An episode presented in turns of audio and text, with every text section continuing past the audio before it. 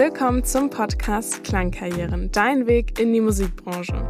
Hier führe ich Gespräche mit erfahrenen ExpertInnen, die spannende Einblicke in ihren Berufsalltag geben.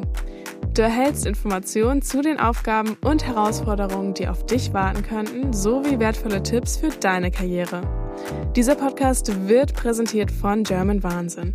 Ich bin Santa Gaunis und wir freuen uns über jede Bewertung auf iTunes, Spotify und auf allen anderen Plattformen.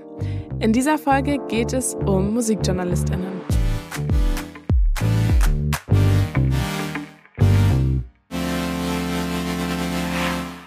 Bevor wir aber so richtig ins Thema einsteigen, wollte ich noch herausfinden, was ihr denn bereits wisst. Dafür bin ich auf die Straße und habe einfach mal nachgefragt.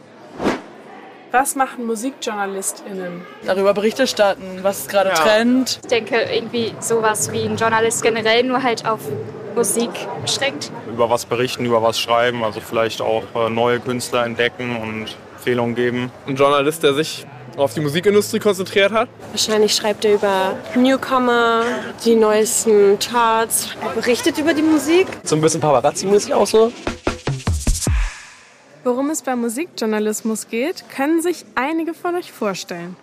Ich habe dazu mit jemandem gesprochen, der viel Berufserfahrung mitbringt und detaillierte Einblicke in den Job liefert. Matthias Köppinghoff, der auch Mattes genannt wird und Musikredakteur bei NDR Kultur ist. Ich bin Matthias Köppinghoff, so nennt mich aber kein Mensch. Also Mattes Köppinghoff ist seit, ja, seit der, seit der Uni-Zeit ist es irgendwie halt so eingetätowiert. Ich bin 40 Jahre alt ich bin seit anderthalb Jahren glücklich verheiratet. Und das nicht mit meinem Job. Mit meinem Job bin ich auch verheiratet. Äh, ich bin jetzt seit zwölf Jahren beim Norddeutschen Rundfunk tätig. Bin äh, da Musikjournalist und mittlerweile bei NDR Kultur slash NDR Blue slash ich mache ganz viel Online-Sachen. Aber bevor ich bei unserem Gast war, habe ich einen Abstecher in die Schule und die Uni gemacht und eure wichtigsten Fragen mitgebracht. Die findet ihr übrigens auch in den Show Notes. Was sind so deine alltäglichen Aufgaben? Also meine Aufgabe im Sender bei NDR Kultur ist es, äh, ein bisschen frischen Wind reinzubringen. Äh, ohne jetzt äh, große Geheimnisse auszuplaudern, aber ich bin tendenziell kein Klassiktyp, sondern eher der Indie-Pop, Singer-Songwriter-Typ. Also das ist zumindest das Bild und dafür hat man mich eingekauft, weil ich halt nicht äh, also ich weiß, was Bach-Kantaten sind. Ich bin aber kein Fan von und ich kann sie auch nicht alle aufzählen. Aber ja, und dafür hat man mich quasi geholt, weil vorher habe ich, äh, also ich habe quasi den NDR einmal durch. Ich habe angefangen bei Enjoy, dann bei NDR 2 und bin jetzt halt in der Hochkultur angelangt also das, das Image eines Radiosenders ist ja meistens halt so, dass wie ein DJ mit seinem Köfferchen irgendwie ins Studio kommt und der Musik auflegt. Das ist leider irgendwie halt ein Mythos. Also das, da stecken meistens irgendwie halt ein paar Leute hinter, die halt vorher die Musik planen. Also die halt wirklich gucken, das passt so zueinander und äh, das ist jetzt keine Hottentotten-Musik oder das ist Hottentotten-Musik, die soll auf jeden Fall rein. Und das, äh, das hat so ein paar Parameter, die es erfüllen muss. Und das ist zum Beispiel eine Aufgabe, dass ich halt gucke, äh, wie ist ein, wie wird der übernächste Freitag geplant. Oder dass ich, ähm, so Beispiel, im letzten Jahr ähm, war ich einmal gefragt, und zwar war ich da äh, zuständiger Redakteur für, für den Tag. Und an dem Tag ist der Keyboarder von äh, Deepesh Mode verstorben. So, jetzt bin ich halt, ähm, äh, wie gerade schon im Vorgespräch erwähnt, wie halt leidenschaftlicher Fan der Band und habe dann dafür äh, einen Online-Artikel geschrieben, Kollegengespräch gemacht und äh, habe alle Leute mit Infos versorgt. Das mache ich und aktuell freue ich mich gerade, dass ich in diesem Jahr auch wieder äh, auf Festivals darf und mich wahlweise mit Schlamm oder mit Staub irgendwie eindecken darf und äh, bis nachts irgendwie halt in die Tastatur haue. So. Wie sieht denn dein Arbeitsalltag genau aus? Ähm, kannst du nur im Büro arbeiten oder auch von zu Hause? Ähm, ich bin ja freier Mitarbeiter beim NDR. Es gibt auf der einen Seite Festangestellte. Auch die haben mittlerweile keinen Anspruch mehr auf ein Büro, auf ein eigenes Büro. Sie haben wohl einen Anspruch auf ein Büro. Ähm, ich als freier Mitarbeiter habe gar keinen Anspruch auf ein Büro, aber ich habe irgendwie halt ein, also ich benutze ein Programm, was irgendwie kein anderer hat und deswegen habe ich einen festen Rechner und deswegen ein eigenes Büro. So, und wenn ich das tue, dann kann ich das zum einen wie im Büro tun. Homeoffice finde ich nervig. Ich bin lieb, deutlich lieber im Sender und äh, also wenn man Lieder vorhört äh, und das digital macht, dann hat das irgendwie so eine Verzögerung von ein paar Sekunden und das nervt. Also, also ich höre pro Tag mehrere tausend Titel und davon auch nur drei Sekunden. Das ist dann doppelt so nervig und deswegen bin ich da langsamer. Ja, aber ansonsten Interviews führen kann ich überall. Konzerte gehen nur an Konzertstätten so und äh, ja, und ich fange gern früh an. Dann wäre es rein theoretisch ein 9-to-5-Job. Ähm, wenn man dann aber abends auf Konzerte geht, sei es jetzt irgendwie beruflicher Natur oder ähm, fürs Business, klar, dann gehen da noch ein paar Stunden drauf. Also da kann man sich dann halt einteilen, ob man das jetzt irgendwie halt selber irgendwie cool findet. Äh, also ich gehe gerne auf Konzerte. Bin jetzt aber auch nicht so der Typ, der sagt so, okay, ich habe jetzt zwei Stunden wie heute Abend irgendwo gesessen, deswegen komme ich morgen irgendwie erst um zwölf. Aber viele Konzerte sind dann auch am Wochenende oder, naja, wenn ich dann jetzt zum Beispiel die vier Tage zum Roskilde Festival fahre, kann ich, äh, also ich glaube, meine Chefin würde mir echt die Ohren lang ziehen, wenn ich sagen würde, ja, vier Tage, ciao, ich bin dann jetzt mal irgendwie, mach mal irgendwie äh, zu Hause den, den Abwasch. Also sie sagt mir auch, äh, du musst dir das aufschreiben, wie lange du so und so gearbeitet hast. Und ich sage dann so, ja, ja. Also wie gesagt, ich mache das eigentlich schon auch aus Leidenschaft. So und ist teilweise auch selber schuld. Ähm, kannst du als Selbstständiger viele Entscheidungen selber treffen oder arbeitest du nur Aufgaben ab? Dadurch, dass ich ja freier Mitarbeiter bin, muss ich auch ein bisschen um Aufgaben kämpfen. Also es gibt, wenn du jetzt zum Beispiel Alben rezensierst oder Beiträge für, für ein Album machst. Jetzt kommt am Freitag, äh, fällt mir jetzt gerade ein, ein neues Album von Anne-Mai Kantereit raus. Da gibt's dann eine ganze Menge an freien Journos, die sich darum kloppen, weil Auftrag, Gleichheitszeichen, Geld. Geld Gleichheitszeichen will ich haben. So, und das, das ist dann immer, am besten ist natürlich, wenn man halt sich irgendwie halt so, so, so eine Position oder ein Image irgendwie halt erarbeitet hat, dass einem die Aufgaben quasi, die Aufträge quasi zufliegen. Oder dass man halt gefragt wird, so, Mathis, wir wissen, dass du irgendwie äh, ein Britpop-Hase bist. Wie wär's denn mal, wenn du irgendwie was zum 60. Geburtstag von Noel Gallagher machst oder so?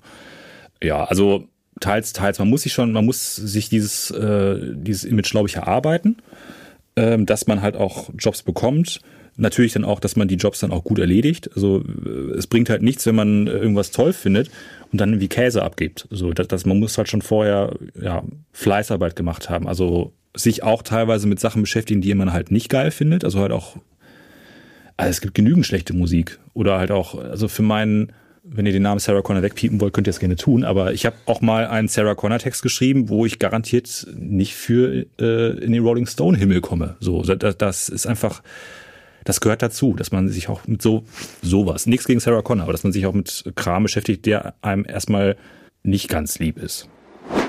Das waren eure wichtigsten Fragen. Jetzt folgen aber noch weitere spannende Infos. Ist es üblich, freier Mitarbeiter zu sein? Es gibt deutlich mehr freie Mitarbeiter als feste. So, also halt äh, Redaktionsleiter oder feste Redakteure gibt es deutlich weniger. Aber Ziel ist es natürlich, also, also ist natürlich auch eine Frage von ähm, sozialer Absicherung. Ziel wäre es natürlich schon, irgendwann mal ein fester Redakteur zu sein. So. Auch wenn man dieselben Arbeiten macht. Ich habe irgendwann, da war ich 18, habe ich eine Ausbildung angefangen äh, als Verwaltungsfachangestellter. Also ich saß in einem Rathaus und habe zuletzt äh, Badmintonfelder für das Sportamt Förde gezählt. Waren drei. So, und ich habe halt irgendwann gemerkt, das macht mir keinen Spaß. Es gab da irgendwie halt eine gewisse Summe Geld. Also du hast vorher nicht irgendwie schon dran gedacht, Journalismus oder so oder gar nicht. Also das war ein Traum. So, das war, das war schon ein Traum. Das war ein Traum, aber äh, und ich wurde dann irgendwann während dieser Ausbildung, ich habe das sogar noch ein Jahr durchgezogen, gefragt, so Mathis, mal, mal ganz doof gefragt, was würdest du denn gerne tun, was dir Spaß macht, weil ich offensichtlich da nicht richtig war. Und hat dann gesagt, so, ja, ich würde gern für die Visions schreiben, so weil das damals so das Musikblatt war, was man gelesen hat, so Anfang der 2000er, Ende der 90er.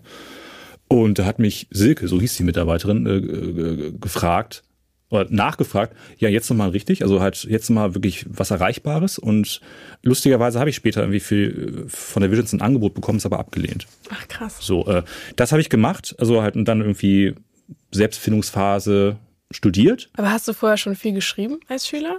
Oder gerne geschrieben, aber kein Selbstvertrauen gehabt. So okay. und dann aber äh, mich für einen Bachelorstudiengang beworben, Journalismus und PR in Gelsenkirchen. Der wurde damals gerade aus der Taufe gehoben. Und das habe ich dann gemacht und habe dann irgendwie halt Lokalzeitungskram durchgemacht, dies und das und jenes, bis mich wirklich ein Professor lang gemacht hat und wirklich vor versammelter Mannschaft gefragt hat, so, wie wär's denn mal, wenn du beim Radio ein Praktikum machst? Du legst doch sowieso jedes Wochenende hier bei uns auf. Also du hast ja irgendwie einen Bezug zur Musik, wie wär's denn mal? Und da bin ich dem Mann bis heute für dankbar, weil ich dann tatsächlich ein Radiopraktikum gemacht habe, gemerkt habe, ja, so schwierig ist das ja gar nicht. Und äh, im Verbund mit äh, Schreiben, also das Schreiben stand erstmal so ein bisschen hinten an, aber Musikjournalismus, das war irgendwie so das Ding. Hab's dann versucht äh, bei 1 Live, hab dann aber doch einen Master in Karlsruhe gemacht, also Musikjournalismus für Rundfunk und Multimedia. Das Studium selber war jetzt nicht so der Oberhit, aber äh, ich war gezwungen, ich glaube zwölf oder 16 Wochen Praktikum zu machen und habe dann einmal Enjoy habe ich durch. Ich hatte äh, 1 Live, da war ich. Ich war bei SWR das Ding und ich war bei Radio Fritz vom RBB. Also ich habe quasi viele Funkhäuser von innen gesehen und auch immer das Gleiche gemacht, also von Konzertberichten über Albumrezensionen und so weiter und so fort. Und äh, meine Masterarbeit fertig gehunzt und dann hieß es so, ja, jetzt bist du fertig. Und bin dann wirklich ganz naiv nach Hamburg gezogen mit so blöd und blauäugig das auch klingt, mit meiner Luftmatratze, meinem Plattenspieler und zehn Lieblingsplatten, weil ich nicht mehr tragen konnte. Und habe dann äh, Bewerbung geschrieben. Und es hat geklappt. Mm, war es schwer, diese Praktika zu bekommen? Also, es, weiß nicht, bei Enjoy einfach so ein Praktikum zu machen, ist das einfach? Ähm, also Axel hat, war damals von meinem Lebenslauf beeindruckt. Da hatte ich zugegebenermaßen irgendwie halt ein Praktikum bei der Zeitung gemacht, eins bei RTL.12 VIP News äh, und eins bei Radio NRW. Also ich hatte drei Praktika gemacht. Und die hast du alle während des Studiums? Alle während des Studiums, Klammer auf, alle unbezahlt, Klammer zu man muss dann natürlich irgendwie halt so gucken, wie man halt klarkommt, ob man irgendwie halt äh, seine Wohnung untervermietet oder ob man einen Studienkredit aufnimmt. Ich habe letzteres gemacht, so und den zahle ich bis heute tatsächlich ab. Aber die Entscheidung war, glaube ich, gut. So, weil wie gesagt, irgendwann war man dann irgendwie halt in Hamburg. Auch da war es nicht sofort so alles klar. Hier hast du Summe X, äh, viel Spaß damit, sondern es war so, so ein Ranrobben, also halt über Vertretungsschichten, über Konzertbericht Shakira oder sowas und das dann irgendwie halt, äh, ja, sich so mhm. aufbauen, peu à peu. Ist man denn viel unter Menschen in deinem Beruf? Kommuniziert viel? Ich habe irgendwann mal gelernt, also das hat man mir, glaube ich, irgendwann mal im Praktikum gesagt, äh, Krieg die Zähne auseinander, rede mit Leuten es klappt deutlich besser, wenn man äh, nicht der introvertierte Typ, also es darf ja jeder sein, wie er möchte, nur beruflich hilft es einfach total weiter, wenn man miteinander spricht. Hm. Muss man kreativ sein für deinen Job? Es hilft. Je mehr man also mein Dachschaden ist mein Kapital, würde ich so sagen. Also wenn, klar, kann man auch stumpf sagen, so ja, das neue Max Giesinger Album ist so und so und das äh, Track 2 ist anders als Track 3 und so weiter und so fort. Das ist aber sau langweilig, das möchte sich kein Mensch anhören oder lesen. Je spannender und kreativer man da irgendwie halt ist oder wenn man irgendwie halt so ein bisschen um die Ecke denkt oder einfach auch mal ein bisschen wild ist, desto besser wird's. So das Ergebnis. Und ich glaube, für alle Beteiligten. Erstens irgendwie für, für, die, für die KonsumentInnen als auch für die Arbeitskolleginnen und vor allem für einen selbst. Also wenn ich immer dasselbe machen würde, würde ich, glaube ich, durchdrehen. Muss man, um Musikjournalist zu sein, Musik analysieren können? Und weißt du zum Beispiel viel über Musiktheorie? Nö. Nee. Ähm, ich kann auch keine Noten lesen. Das darf ich, glaube ich, gar keinem bei N der Kultur sagen, weil ich dann mit brennenden Fackeln vom Hof gejagt werde. Also, also alle anderen können das? Ja, das sind doch vor allem hochgradig, also da kann jeder mindestens eine Bratsche oder sonst irgendwas spielen. Also ich kann Und auch Max, gut? Die haben meistens Musiktheorie oder Musikwissenschaft studiert, aber es gibt ja, das sind ja zwei verschiedene Paar Schuhe. Auf der einen Seite Musikwissenschaft als auch Musikjournalismus. Ähm, was man auf jeden Fall braucht, also ich würde niemals von mir behaupten, dass ich Ahnung von Musik hätte. So, Eigenlob stinkt. Aber ein gewisses Verständnis für Musik und auch da Empathie sollte man mitbringen. Ob ich das jetzt wie perfekt kann, weiß ich nicht, aber äh, oder, oder gut kann, würde ich mal behaupten, sonst hätte ich mich nicht so lange durchgeschlagen. Welchen Weg würdest du denn jetzt jungen Menschen empfehlen, wenn sie Musikjournalist werden wollen? Also man kann ja viele Dinge studieren. Ich hatte damals äh, im Musikjournalismusstudium Master wohlgemerkt. Äh, ich hatte vor den Journalismuskrempel schon so die Basis in mich studiert. Darf ich fragen, war es eine private Universität? Nee, nee, das war äh, okay. öffentlich, alles gut. Mhm. Äh, also ich hatte den Journalismus-Background, als ich den Master angefangen habe und meine äh, Kommilitoninnen, die hatten alle Musik-Background, also halt von auch da Cello, Bratsche, alles Mögliche, wussten aber ums Verrecken nicht, wie man einen Bericht schreibt oder was eine Meldung ist oder so. Und da hatte ich natürlich da den Vorteil. Kommt auch ein bisschen auf das Genre an. Also wie gesagt, ich kann mit Bach-Kantaten relativ wenig anfangen. So, aber man kann sie in alles hineinarbeiten. Also es gibt viele Kolleginnen, die mich dann auch irgendwie halt entnervt bis äh, pikiert anschauen, dass ich da mit einem Bowie oder Joy Division T-Shirt irgendwie halt reinkomme, während die halt ganz andere Sorgen haben. Aber ein Journalismusstudium muss man auf jeden Fall. Auch das muss man nicht machen. Also ich hatte mal einen Chef, der war Chef von einer Musikredaktion und habe auch gefragt, so, ja, was hast du denn studiert? Und da hat er gesagt, so gar nichts. Ich habe vorher Trockenbau gemacht. Also er hat Wände irgendwie eingezogen. Ja, der hat es aber geschafft. Gut, der hatte vielleicht auch ein bisschen Connections, weil sein Papa irgendwie eine Radiolegende ah, war. Okay. Also schaden kann es nicht. Brauchen tut man es aber auch nicht. Also ich würde empfehlen, dass man zumindest irgendwie Praktika macht. Also studieren muss man das nicht. Also und man muss dann ja auch irgendwie entscheiden, so wo es irgendwie hingeht, weil ich glaube, dass der Musikjournalismus sich auch in den nächsten fünf Jahren radikal neu entdecken und entwickeln wird. Also als ich angefangen habe, gab es auch kein Instagram. So TikTok wusste man auch nicht so und es gibt schon mittlerweile wieder neue, ganz andere krasse Sachen, die ich noch nicht mal kenne. Und das ist ein ganz anderes Arbeiten, wenn man irgendwie halt weiß, okay, äh, man schreibt den Text jetzt halt so, dass es in der Google-Suche halt weit vorne oben irgendwie halt auftaucht. Da kann man auch andere Dinge studieren. Also Berufserfahrung und irgendwie Praktika machen und so ist da schon das Wichtigste. Ich würde auf jeden Fall Praktika empfehlen. Praktika empfehlen, äh, lesen, lesen, hören, konsumieren. Es kann nicht schaden, wenn man auch ab und zu mal was hört, was einem nicht gefällt oder allgemein Dinge hören. Weil irgendwann steht man halt da und dann sagt irgendwie halt Künstlerin XY so, ja, ich habe äh, keine Ahnung, äh, meine Einflüsse sind Nirvana oder wie halt ein Jahrzehnt zurück Talk Talk oder ein Jahrzehnt zurück Led Zeppelin oder zurück irgendwie Velvet Underground und wenn man da steht und sagt so, krass, du hast jetzt irgendwie voll viel Namen erfunden. Oder man weiß halt, okay, wer mit Underground, das war das mit der Banane oben drauf, also vorne drauf, so. Wir sind jetzt auch schon fast am Ende. Oder möchtest du noch irgendwas loswerden? Ähm, also, wenn man irgendwie halt so, so einen Traum hat oder ja, so eine Leidenschaft, dann bitte austoben, wenn es denn geht. Also, so, solange es geht. So, dass wir das. Ja, das ist auch schon fast ein schönes Schlusswort. Aber kannst du noch in einem Satz sagen, ja. warum sollte man deinen Job machen? Es gibt nichts Schöneres als vielleicht außer Musik zu machen, aber über Musik zu reden finde ich halt toll. Also, es, es gibt auch nichts Schöneres als Leute für zu begeistern oder jemand zu zeigen, weißt du was, wie da gibt's ein Album, das ist der absolute Knaller, beziehungsweise das, das ist genau deine Baustelle. Ist, wenn du das magst, dann magst du das. So halt diese Gatekeeper-Position oder eine letzte Anekdote, bin ich hoffentlich auch nicht mit dem Märchenonkel-Scheiß fertig. äh, ähm, wir waren Silvester und wir sind aus irgendwelchen Gründen, äh, also meine Frau und ein befreundetes Pärchen, wir sind halt in irgendeiner Eckkneipe gelandet. So, Hardcore-Raucherkneipe, es war nichts los. Also es war ein Tisch frei, aber ich giere halt, ich hab, werde so seltsam hingezogen zu Jukeboxen. So, da war ein Teil drin, wo man halt irgendwie so Dinge reinkloppen konnte. Und äh, bin dann irgendwie halt schön mit äh, zwei Euro Stück hin, hatte dann irgendwie halt, keine Ahnung, tausende von Wünschen frei und habe dann aus den Fetenhits Schlag mich tot äh, wie den geilsten Kram irgendwie halt ausgewählt. Und auf einmal guckte ich mich so um. Der Laden hat Disco Fox getanzt, dann kam irgendwie halt der Nachbartisch, da saßen irgendwie halt ganz viele Graurücken irgendwie so da und die haben mir dann irgendwie halt so Kleingeld in die Hand gedrückt, so hier mach, so und auf einmal der Laden irgendwie war komplett voll. Dann kam wahrscheinlich, weiß nicht, der, anscheinend der Besitzer, der meinte dann so, ja komm, lass das hier mal mit der Jukebox rein, hier ist das iPad, hatte mir irgendein so Uralt-Tablet irgendwie in die Hand gedrückt. So, hier ist das Spotify, da Sonos-Box und das machst du jetzt mal. Also um Getränke brauchte ich mich da auch nicht dazu kümmern, aber jetzt, jetzt komme ich auch zum Punkt, weil dann habe ich irgendwie halt an diesem Tablet irgendwas ausgesucht, war auch schon zu dem Moment rabenvoll, aber neben mir stand ein Typ, der gemeint hatte, ey, das solltest du beruflich machen. Das fand ich ganz schön geil. Also halt, wo ich dann denke so, ich, danke, dass ich das irgendwie halt mit diesem, diesem Moment mit 40 immer noch hab, dass mir irgendeiner sagt, so, du bist gut in dem, was du tust. Also halt, du hast irgendwas mit Musik, hast du irgendwie an der Mütze. Ja, also, weiß nicht, ob man da arrogant sein müsste, aber das freut mich. Vielen Dank, Mathis. Es war ein tolles Gespräch. Gerne.